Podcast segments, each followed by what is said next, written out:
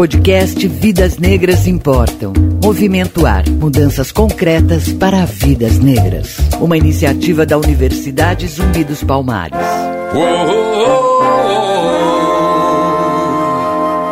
21 de março, Dia Internacional de Combate à Discriminação Racial.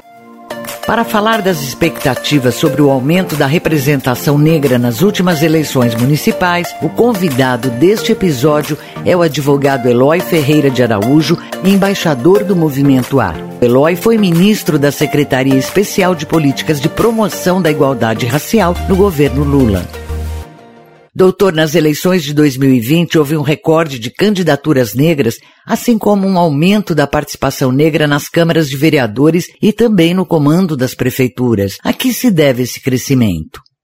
Eu creio que o crescimento da comunidade negra participando desse processo eleitoral, que desde que se iniciou essa marcação histórica de reconhecer ali a presença da comunidade negra, a comunidade negra teve uma participação muito expressiva. E o reconhecimento do TSE, que era prescindível, que não bastava ter o um estímulo para que negros e negras participassem do processo eleitoral, mas era imprescindível que a divisão dos recursos orçamentários, dos recursos financeiros para as candidaturas tivesse um critério de igualdade de oportunidades, um critério de proporcionalidade para a presença de negros e não negros.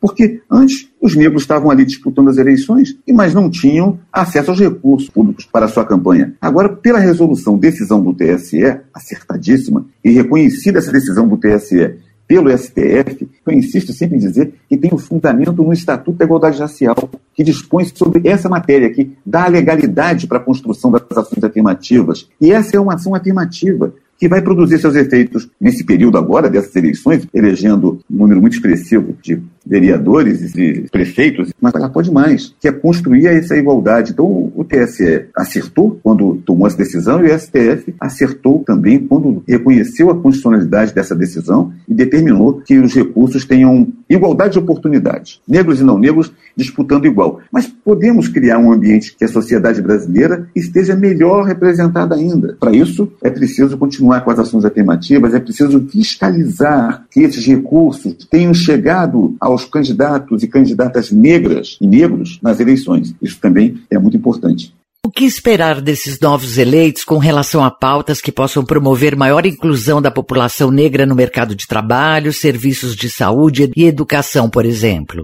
Não basta não ser racista, né? é preciso ser antirracista. E, inclusive, isso é uma expressão que serve também para membros da comunidade negra. Eu digo isso porque é preciso que esses agentes escolhidos pelo povo tenham a sensibilidade de construir políticas de ação afirmativa que vão ao encontro de incluir a comunidade negra no acesso a todos os bens que as cidades estão disponibilizando, superar as desigualdades, investir, aprovar leis orçamentárias que vão ao encontro de tratar as comunidades mais afastadas, investir maciçamente nas suas leis orçamentárias desses municípios, na educação investir na saúde da comunidade negra, na habitação.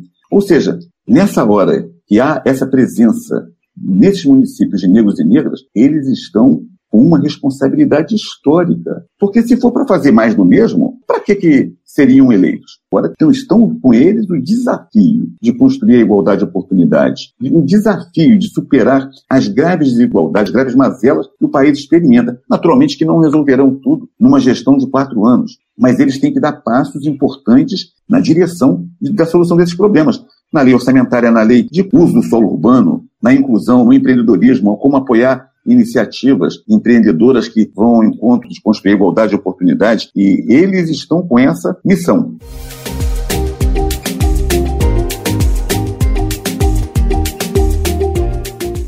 O assassinato de George Floyd nos Estados Unidos, assim como a alta letalidade da Covid-19 entre os afrodescendentes do Brasil, colocaram o debate sobre o racismo em destaque na pandemia. Como fortalecer essa discussão a favor das causas da igualdade racial no país?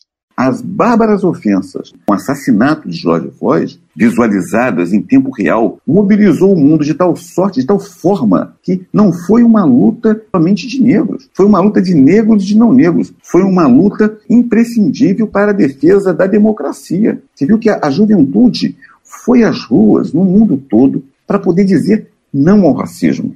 E mobilizou toda a sociedade estadunidense que acabou derrotando o Trump por conta disso. Aqui no Brasil, nós ainda estamos sendo muito vítimas. A juventude negra é barbaramente assassinada. Os protocolos que a PM tem no nosso país são protocolos de assassinar a comunidade negra. Na verdade, é essa. E são negros assassinando negros. Então, nós temos que criar protocolos de trabalho, de conduta da Polícia Militar. Protocolos onde a Polícia Militar se entenda como agente civilizatório, agente tem a conduta humanitária.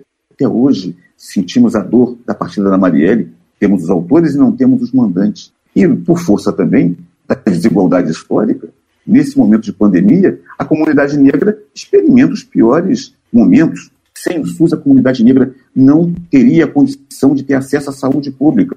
Então, nós precisamos defender o SUS, exigir recursos. Doutor, na sua avaliação, iniciativas como o Selo de Igualdade Racial criado pela Prefeitura de São Paulo para incentivar a inclusão de pessoas negras no mercado de trabalho ajudam de fato no combate ao racismo estrutural?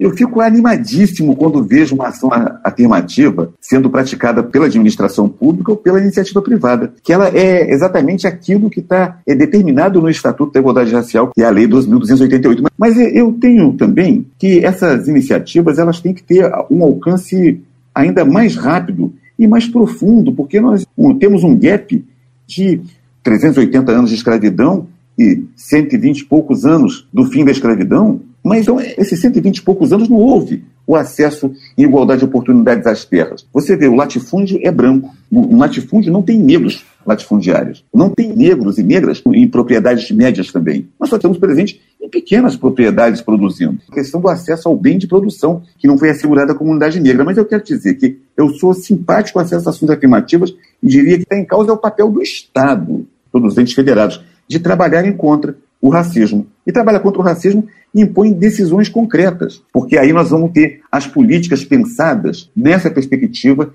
de resolver esse gap de quase 130 anos do fim da escravidão, mas que não construíram a inclusão desses ex-cativos num ambiente de igualdade de oportunidades. Você acabou de ouvir o podcast Vidas Negras Importam. Apresentação Cintia May. Movimento Ar. Faça parte dessa mudança. 21 de março foi instituído pela ONU Dia Internacional de Combate à Discriminação Racial em memória aos 69 mortos pelo regime do apartheid na África do Sul durante um protesto.